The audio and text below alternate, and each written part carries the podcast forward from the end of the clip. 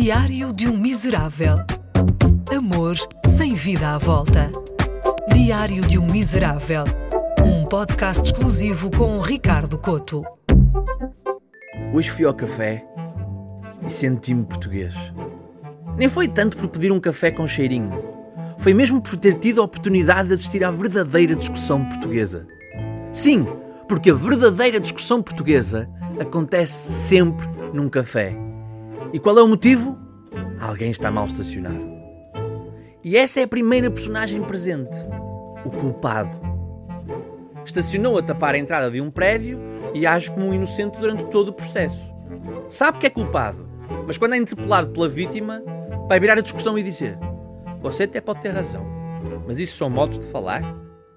Está bem que por minha causa vais ter de ficar aí à espera uns bons minutos a apitar, a atrasar o regresso a casa, a ter menos tempo com a família. Mas olha que magoa os meus sentimentos. E quando eu tenho sentimentos magoados, sabes o que é que eu faço? Peço mais um filho. Contudo, eu não quero desculpabilizar a vítima.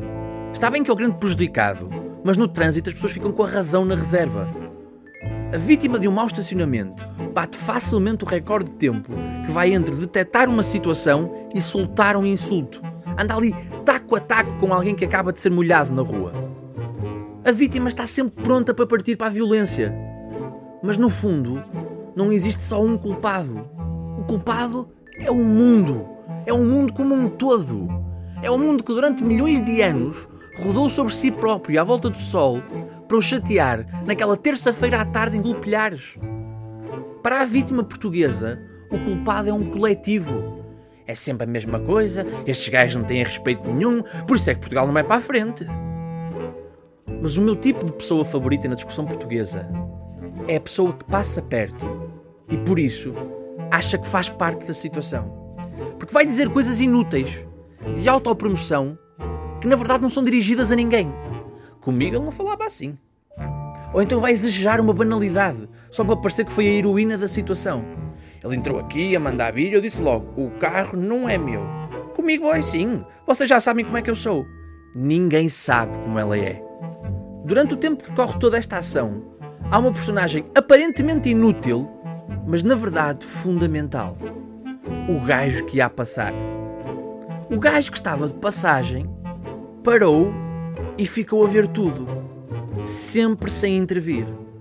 A qualquer momento parece que esse gajo está pronto a seguir com a sua vida.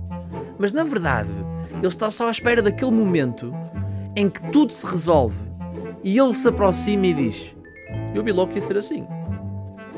No meio do caos português, há sempre o herói, o dono do café.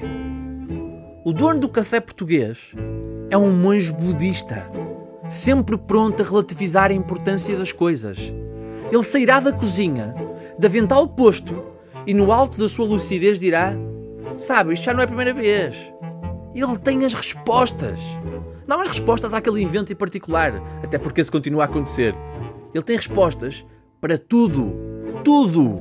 Ele sabe que não é uma mera questão de estacionamento. É mais do que isso. É o global. É o todo. É o país que temos. É por isto que não avançamos. Mas o seu pano de balcão não é quente. Ele sabe dizer-nos a verdade. Porque a culpa é nossa. De quem os mete lá.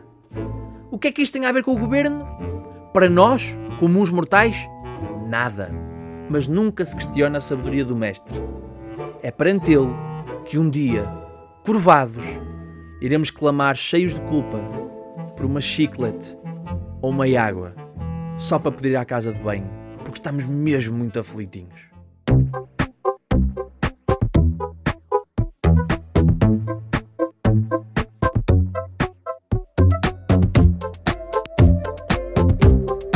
Diário de um Miserável. Um podcast exclusivo com Ricardo Coto.